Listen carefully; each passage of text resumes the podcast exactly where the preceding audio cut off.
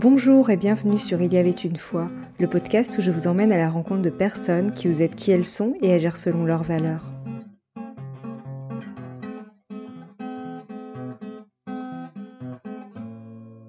Bonjour chers auditeurs, je me réjouis de poursuivre l'aventure avec vous. Si vous venez de nous rejoindre, je vous conseille d'écouter l'épisode précédent. J'ai le plaisir de retrouver York Pfeiffer, auteur, compositeur et interprète, qui va nous raconter la fin de son itinéraire. Quel a été votre carburant pour ne pas sombrer? C'est le lien, c'est l'amour? C'est ça, hein ouais, ce qui me semblait. Lorsque, lorsque mon père vient me voir et que je me dis, euh, je vais, je vais, euh, s'il me fait un reproche, je l'envoie foutre, grosso modo, pardonnez-moi l'expression, mais j'étais en telle rage que, euh, voilà, c'est ce que j'avais en tête et que au lieu de me faire un reproche, euh, alors que c'est un homme intègre, machin, enfin, c'est une aberration que son fils fasse des malversations, c'est une aberration pour lui. Et que non seulement il me fasse pas de reproche, mais qu'il me prenne dans ses bras, qu'il me dise je t'aime, et que, etc. Il, il recrée le lien. Et c'est lui qui le fait. C'est pas moi. Donc j'ai de la chance. J'ai une chance inouïe. Parce qu'à ce moment-là, j'avais pas le, le, la force de le recréer. Et c'est là où je me suis dit, c'est moi qui déconne. C'est moi le responsable. C'est moi qui dois changer. C'est moi qui. Mais je n'ai eu cette force qu'à partir du moment où quelque chose a été rebranché. Donc j'ai de la chance. J'ai une chance euh, incroyable. Et je vais vous dire un, truc très bizarre, parce que si on, si on fait la liste de tous les malheurs, euh, c'est complètement absurde de dire que j'ai de la chance. Eh ben, je le pense. Et plus j'avance en âge, plus je pense que j'ai de la chance.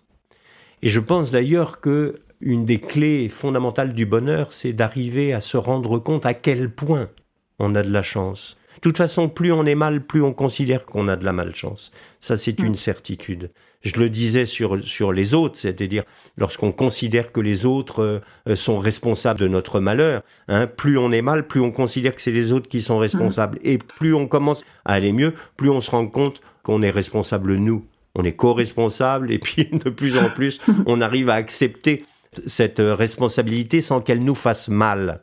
C'est ça qui est important, c'est d'arriver à accepter notre responsabilité sans que ça nous détruise. Donc il faut aller bien et on peut mesurer le fait d'aller bien à la quantité de pensée que nous sommes responsables de, des malheurs. Eh bien, il y a la même chose avec la chance. Si vous voulez savoir à quel point vous êtes mal, regardez à quel point vous pensez que vous avez de la malchance. si vous voulez regardez à quel point vous allez mieux, regardez à quel point vous pensez que vous avez une chance inouïe. Le pire, voilà, l'événement qui se passe. On me vole 5500 euros, on me démonte la gueule, j'apprends que je vais mourir, mais c'est une multiplication de malchance invraisemblable. Eh bien, aujourd'hui, cet événement-là, pour moi, c'est une des plus grandes chances de ma vie. En fait, ce que vous dites, et vous en parlez d'ailleurs dans votre livre, c'est que vous vous êtes raconté des histoires. D'ailleurs, nous nous racontons tous nos histoires, puisque chaque événement est raconté selon un point de vue. Et euh, dès qu'on change l'angle de vue, un même événement peut prendre une connotation, une couleur totalement différente. Ça, c'est une certitude nous sommes les histoires que nous nous racontons. Ça, pour moi, il n'y a, aucun doute possible là-dessus. Bien sûr qu'il y a une réalité, bien sûr qu'il y a une génétique, bien sûr qu'il y a des événements, etc., etc. Mais bien sûr aussi que quels que soient les événements qui vous arrivent, c'est l'histoire que vous vous racontez à partir de l'événement qui vous arrive qui va déterminer votre vécu et donc qui va déterminer ce que vous êtes. Ça, c'est une certitude. Et moi, je constate avec euh, avec force aujourd'hui à quel point je ne pense plus du tout la même chose des événements qui me sont qui me sont arrivés. Je ne les vis plus du tout de la même manière. À tel point que même certains événements traumatiques sont aujourd'hui, je, je les regarde avec tendresse, parce que sont aujourd'hui pour moi des événements euh, euh, de chance, de résurrection en fait. Mais pour en arriver à cet état-là, c'est finalement une période de deuil qui est nécessaire et que vous avez d'ailleurs pu faire grâce à la musique et à l'écriture.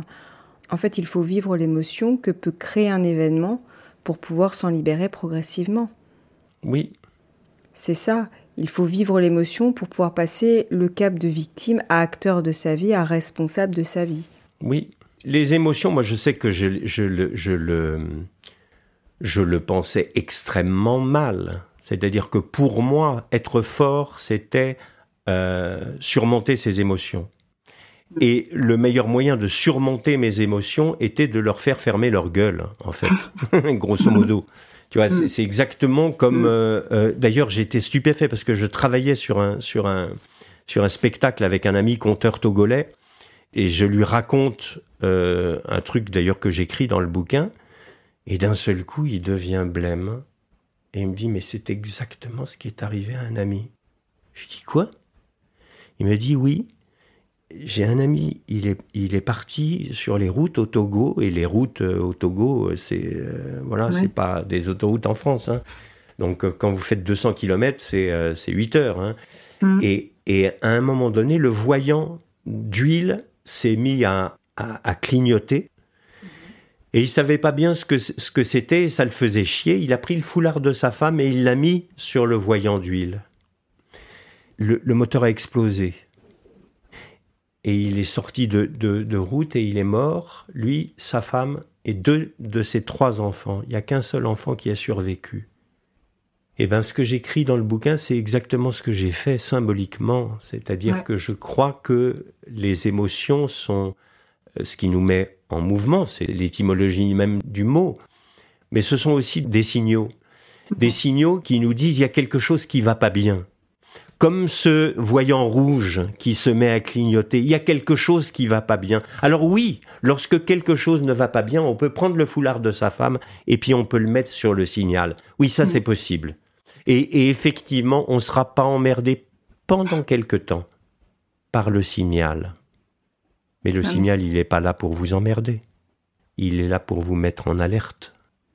Et moi, j'ai jamais écouté ces alertes. Et moi, j'ai pété un câble. Et moi, je me suis brûlé l'âme parce que j'ai pas voulu regarder les signaux et parce que j'ai voulu mettre un foulard sur ces signaux. Et justement, votre parcours de vie vous a sûrement appris à être plus à l'écoute de vos ressentis, de ce qui se passe à l'intérieur de vous, en fait.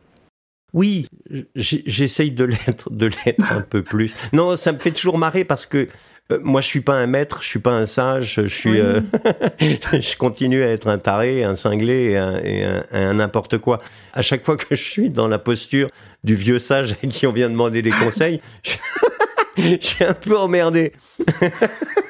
Non, mais c'était pas dans cette démarche-là, mais je m'étais dit quelque part, euh, vu que votre bah, votre point de vue a évolué, je me dis, bah, comme à l'époque vous n'étiez pas à l'écoute de tout ça et que finalement vous aviez tendance à passer à l'action, c'est ce que vous dites dans votre livre, pour finalement en fait dire émotion, reste à ta place, reste à ta place. Moi, je continue le mouvement, rien m'attend. Oui, Donc c'est pour ça que je me dis, vous devez être plus à l'écoute finalement. c'est pas faux. J'ai fait quelques légers progrès. je, je, vous le, je vous le concède. Non, c'est vrai. C'est vrai. Et justement, aujourd'hui, je me dis, puisque vous avez évolué, etc., est-ce que vous vous, euh, même si je sais que vous n'aimez pas les étiquettes, euh, est-ce que vous vous considérez encore comme un surdosé? Ah, c'est pas mal comme question. euh, Jusqu'à votre question, oui. et, maintenant, je suis en train de me demander si c'est toujours vrai. Non, mais c'est pas, c'est, c'est, c'est, c'est, euh, pas con parce que euh, la charge énergétique des émotions, elle est forte. Et donc forcément, la charge énergétique d'émotion que vous n'écoutez pas, elle est aussi encore plus forte. Donc forcément, lorsque euh, euh, vous, vous avez des émotions de dingue et que vous mettez un couvercle dessus, c'est la cocotte minute. C'est une puissance monstrueuse. Donc vous avez une surdose de d'énergie, de chaleur, de trucs qui, qui peut d'ailleurs exploser à tout niveau. Lorsqu'on fait un petit peu plus gaffe à ça, c'est-à-dire que euh, moi, c'est vrai que euh, euh, depuis que j'ai compris des trucs, je marche dans la nature beaucoup. D'abord, j'ai déménagé. Je suis maintenant dans un endroit où je préserve mes sens, où ce que je vois est beau, ce que je respire est bon, ce que, etc. je suis aussi dans une vie qui fait que j'ai un moyen d'expression, parce que tout ce qui ne s'exprime pas s'imprime et, euh, et, vous marque euh, au fer rouge. Et moi, j'ai un moyen d'expression, j'ai plusieurs moyens d'expression justement qui fait que ça décharge les, les choses. J'ai des sens qui sont préservés, donc euh, forcément j'ai moins de colère, j'ai moins de rage, j'ai moins de choses qui m'énervent, j'ai moins de etc etc.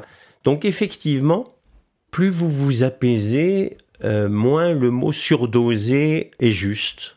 Mm. Donc peut-être que euh, peut-être qu'à un moment donné, je vais dire que je suis pas du tout, du plus du tout surdosé. C'est peut-être une histoire que je continue à me raconter qui n'est plus tout à fait juste. Donc je, vais, y réfléchir. non, mais je, garde une surdose d'envie une surdose de vie, une surdose de, de, de besoins créatifs, une surdose de plein de choses qui me font euh, avoir une surdose de production, de création, etc., etc. C'est plus la même surdose. Ça reste une, une surdose. Et j'ai envie démesurément aujourd'hui de crier que, que la vie est belle. Voilà. J'ai démesurément envie de crier que la vie est belle. Ça me fait rebondir sur autre chose. Dans votre livre, vous faites souvent référence au fait d'être relié au monde et à la nécessité d'être en lien. Vous avez d'ailleurs une chanson qui s'intitule Soutien qui te soutient, qui est une sorte de mot d'ordre pour vous. Pourquoi? Qu'est-ce que ça vous inspire, Soutien qui te soutient? J'étais à Dakar pour un, concert invité par l'OIF, l'Organisation internationale de la francophonie, au Théâtre national de Dakar. Et après le concert, j'étais invité par le directeur du, théâtre et on a joué avec des musiciens qui étaient là. Il y en avait un qui avait une sensa, donc un petit piano à pouce avec des petites lamelles d'acier. Et, il commençait à jouer. J'ai pris ma guitare, j'ai improvisé avec lui. Et, euh, et puis j'ai trouvé une petite mélodie.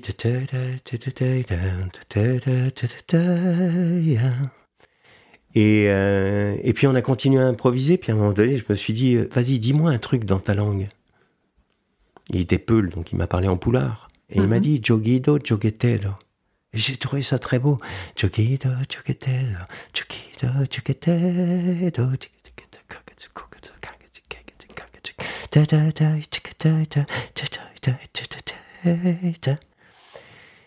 et au bout de deux heures d'improvisation, j'ai une crise de paranoïa aiguë. Vous savez, souvent, euh, lorsqu'on dit, lorsqu'on apprend des choses aux autres, aux étrangers dans notre langue, on leur apprend des insultes.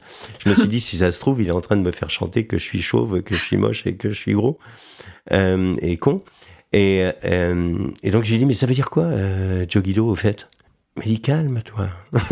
calme-toi. Relax, Tout va bien. Il m'a dit Jogito Jogetedo, ça veut dire soutien qui te soutient. Et effectivement, j'ai pensé à ma mère qui toute ma vie m'a soutenu, et même dans les, les bêtises les plus folles. Et je me suis dit, lorsque ma petite sœur est décédée, c'est-à-dire lorsque ma mère a vécu le pire pour une mère de perdre sa petite fille, je me suis dit j'ai pas été assez là, j'ai pas été assez présent, voilà pour reprendre le mot de tout à l'heure, c'est-à-dire j'ai pas eu assez d'amour, j'ai pas assez aimé, pas assez aimé cette femme qui m'a aimé absolument et qui a été présente tout le temps pour moi. D'ailleurs, pour reprendre un petit truc, et là je fais un clin d'œil à ma mère, je me souviens d'une discussion d'une femme qui demandait à ma mère qui avait eu dix enfants, donc euh, elle lui demandait conseil. Elle lui disait mais c'est quoi la meilleure éducation pour un enfant? Et ma mère lui a dit mais ce que tu veux, fais ce que tu mm. veux, à partir du moment où tu es présente. Voilà. Aime et fais ce que tu veux, comme dit, comme dit Saint Augustin. Mais c'est exactement ça. Donc la présence pour moi, dont je parlais tout à l'heure, elle est très liée à, elle est très synonyme d'amour, au fait. Voilà, j'ai pas été présent pour elle. Et donc j'ai écrit cette chanson Jogido Jogetedo pour signifier en fait qu'il faut aimer les gens qui vous aiment, qu'il faut aider les gens qui vous aident, qu'il faut soutenir les gens qui vous soutiennent, avant qu'il ne soit trop tard aussi. Effectivement.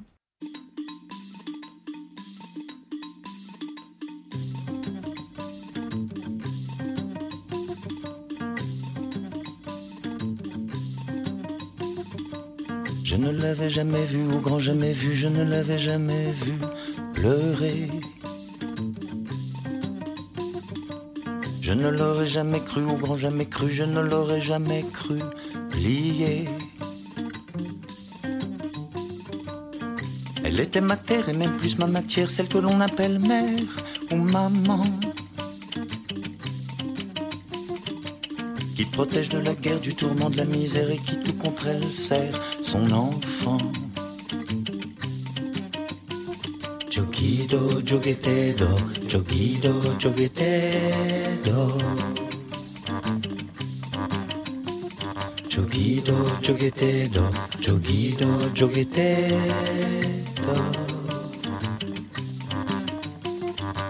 Je ne l'avais jamais vu, grand jamais vu, je ne l'avais jamais vu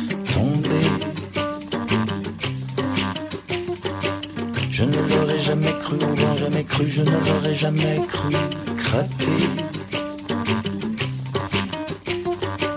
Elle mit genoux à terre, je n'ai pas su quoi faire, elle a vécu l'enfer, ma maman.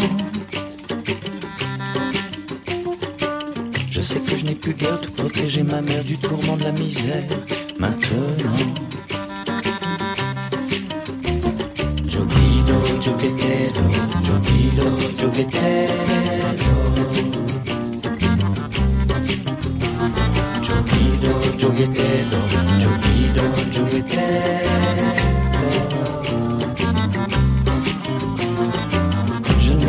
Jamais vu, encore jamais vu, je ne l'avais jamais vu hurler.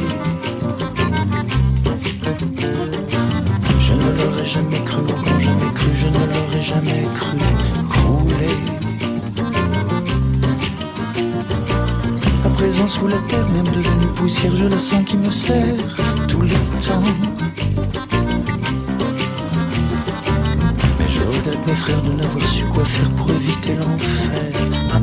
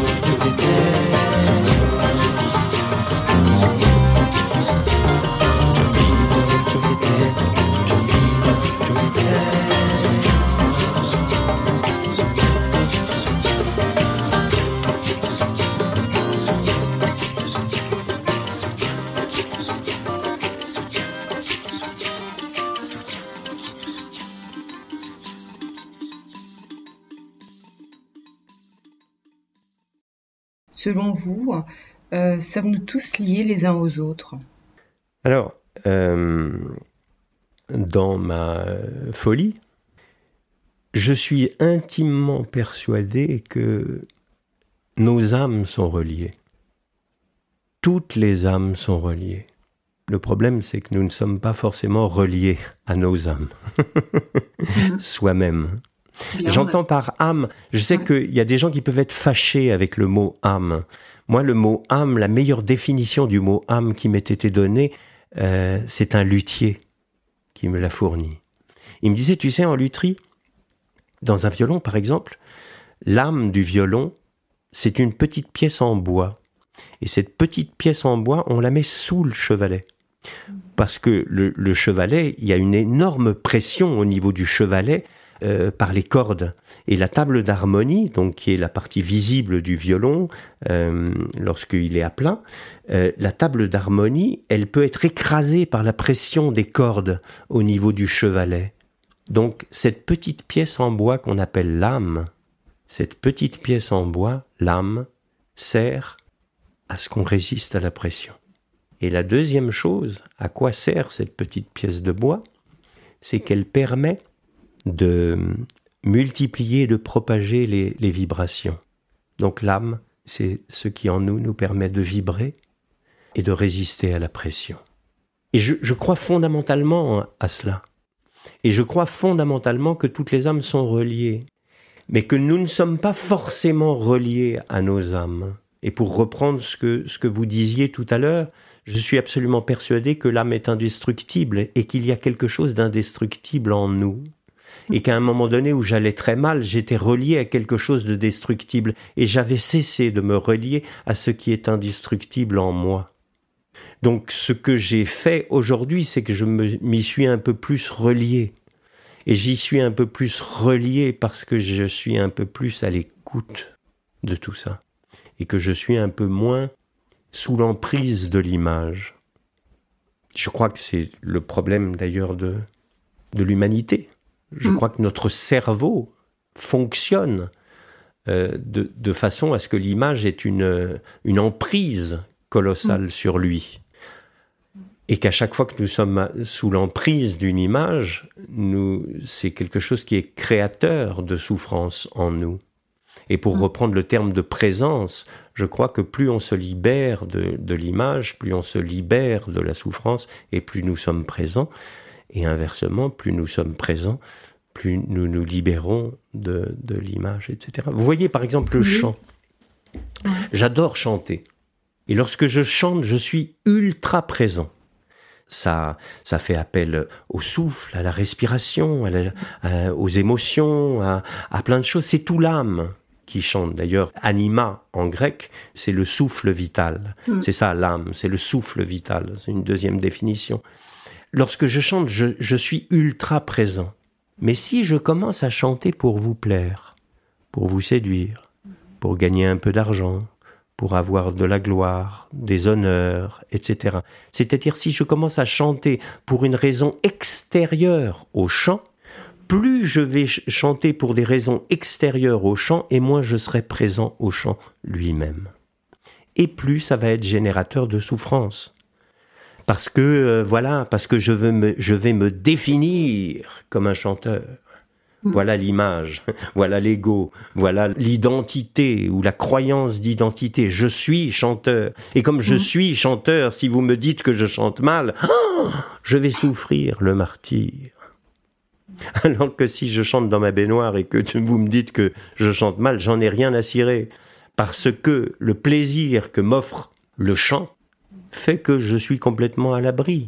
La présence que j'ai à ce moment-là dans le chant le problème, c'est que sans arrêt, nous avons besoin d'identification, nous avons besoin d'images, nous avons besoin de choses qui fassent que nous avons des actions que l'on fait pour autre chose que l'action elle-même. Je chante pour gloire, honneur, argent, euh, amour, euh, sexe, etc., euh, etc. Pour une raison extérieure au chant. Donc ça me retire de la présence. Lorsque je chante pour chanter, parce que le chant m'interpelle, là, je suis indestructible. Je suis relié à quelque chose qui me fournit de l'énergie par elle-même et pas par l'argent, la gloire, les honneurs, le, sexe, etc., que ça va hypothétiquement me rapporter. Et nous, on n'arrête pas d'avoir des actions, de faire des choses pour autre chose que les choses elles-mêmes. Donc on perd en présence et on gagne en souffrance. Merci la vie. ouais, non, mais tout à fait.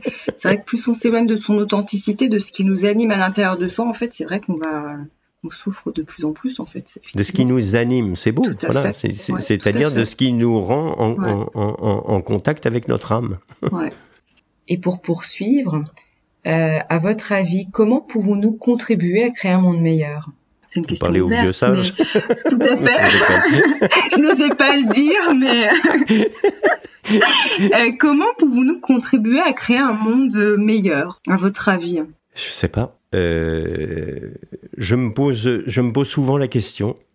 Alors moi, je suis en train de me demander, je vous coupe juste, je me dis, est-ce que c'est pas finalement être fidèle à soi? Parce que le fait d'être fidèle à soi, finalement, on apporte sa propre pierre à l'édifice, puisqu'en fait, on, chacun, on a quelque chose à apporter finalement. Mais en fait, peut-être qu'on ne l'apporte pas parce que on n'est pas fidèle à son image finalement, à sa propre image, enfin son propre soi, j'allais dire. Oui, euh, c'est très juste ce que vous dites, sauf que le problème, c'est euh, c'est quoi moi en fait. Tout à fait. Euh, Pendant que je, le disais, je, me disais ça, je me disais mais c'est quoi en fait soi? C'est qui? Ouais. Voilà. Mm. En, fait, moi, je, je, suis absolument persuadé que que tout ce qu'il y a après le je suis, c'est du jeu, c'est un personnage, c'est etc. Mm. Je suis, c'est, c'est, le je suis s'arrête au je suis. La présence, elle est dans le je suis. Je mm. suis docteur. Docteur, c'est, c'est, c'est un attribut, c'est un qualificatif, c'est un jeu social. Mm. Euh, euh, d'ailleurs, les médecins que vous allez rencontrer, ils jouent un rôle de médecin. Même père ou mère, c'est un rôle que l'on tient. Et bien souvent, on est coincé dans l'image du père idéal que l'on voudrait être, de la mère idéale que l'on voudrait être, de l'épouse que l'on voudrait être, du mari, du copain, du etc., etc. On se coince dans ces images-là. Et bien souvent, on croit que c'est ça, nous. J'ai écrit une chanson qui, qui, qui, dit Fous-toi la paix. Pourquoi désires-tu plaire à tout le monde? Interroge-toi rien qu'une seconde. Pour tous, tu veux être idéal et tu te lisses et tu te rends normal. Tu te tords alors à tort dans tous les sens parce que tu as peur à mort de ce que les gens pensent partout. Au travail, en famille, en amour. Tu veux donner de toi une belle image. Toujours. Fous-toi la paix.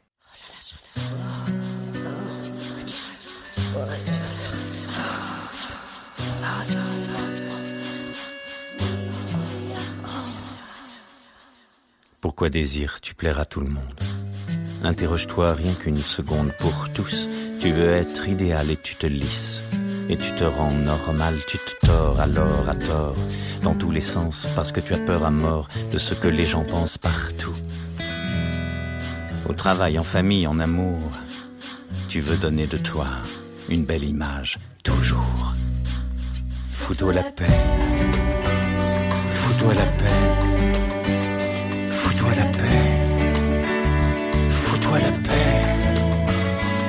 Fous-toi la paix. Fous-toi la paix. Fous-toi la paix.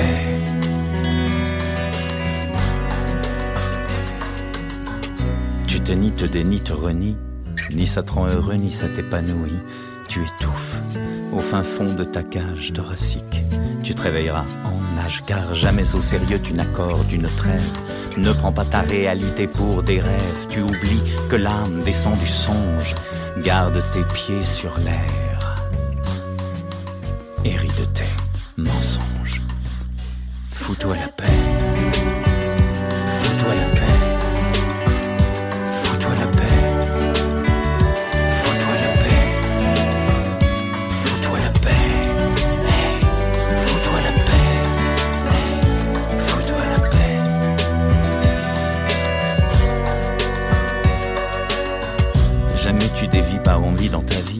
Chemin à toi l'as-tu vraiment choisi Sans arrêt, tu te mets la pression.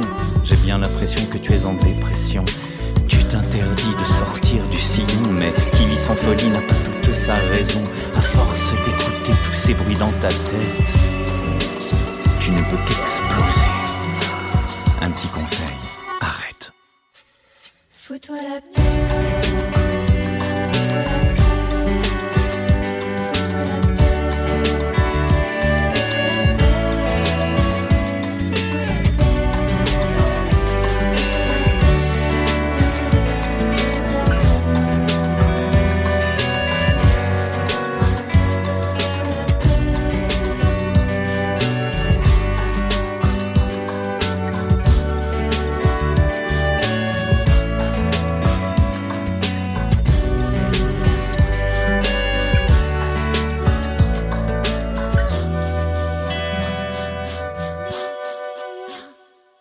Et je crois que toutes ces images, ou plutôt, je crois que ce que l'on croit être soi, c'est bien souvent une image.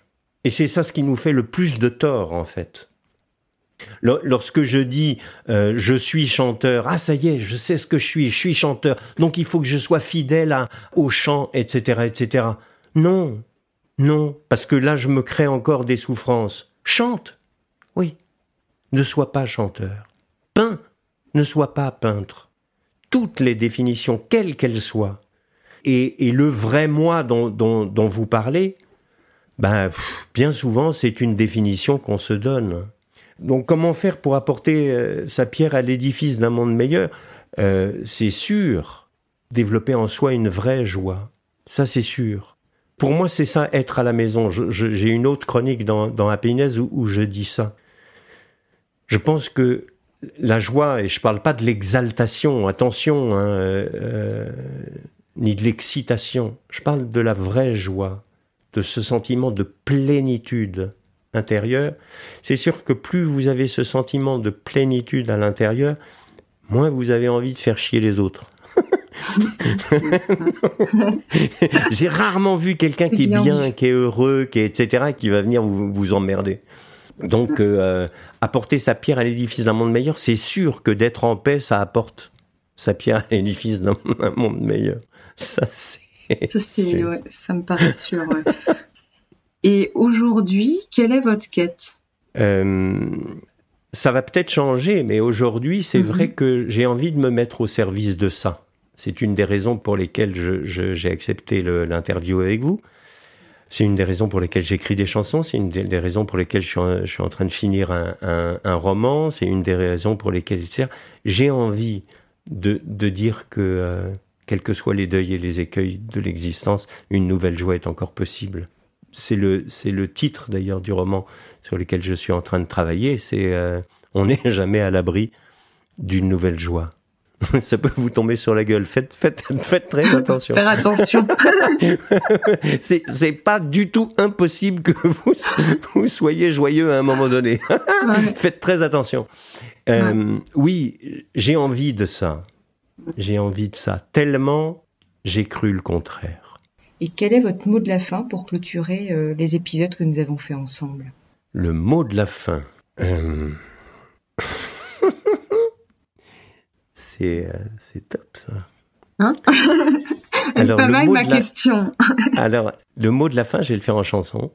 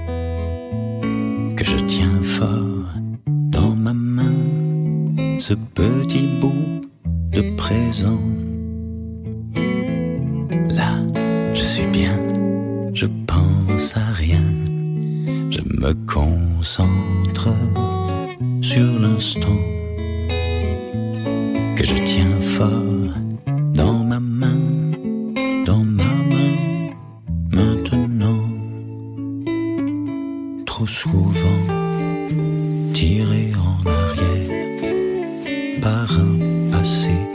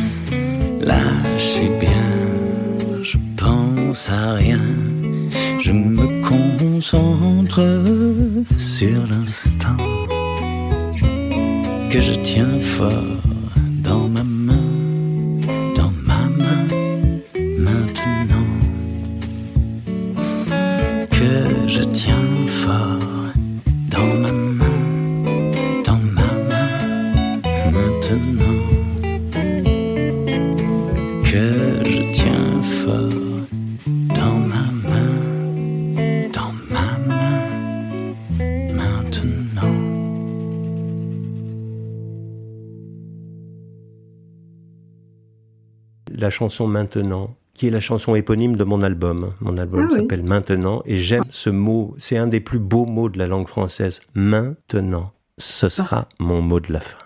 Merci à tous. Je vous embrasse. Merci à vous. Chers auditeurs, je vous invite à lire le livre autobiographique de York Pfeiffer qui s'intitule Je suis parce que nous sommes, aux éditions Ipagination, que j'ai trouvé très touchant et inspirant.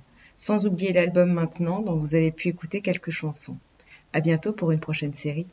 Abonnez-vous dès aujourd'hui au podcast Il y avait une fois sur Apple Podcast ou sur une autre plateforme de votre choix ou encore sur YouTube. Et laissez-y votre avis, c'est le meilleur moyen de le soutenir pour que d'autres puissent le découvrir. Vous pouvez également suivre Il y avait une fois sur Instagram ou Facebook. À bientôt pour le prochain épisode.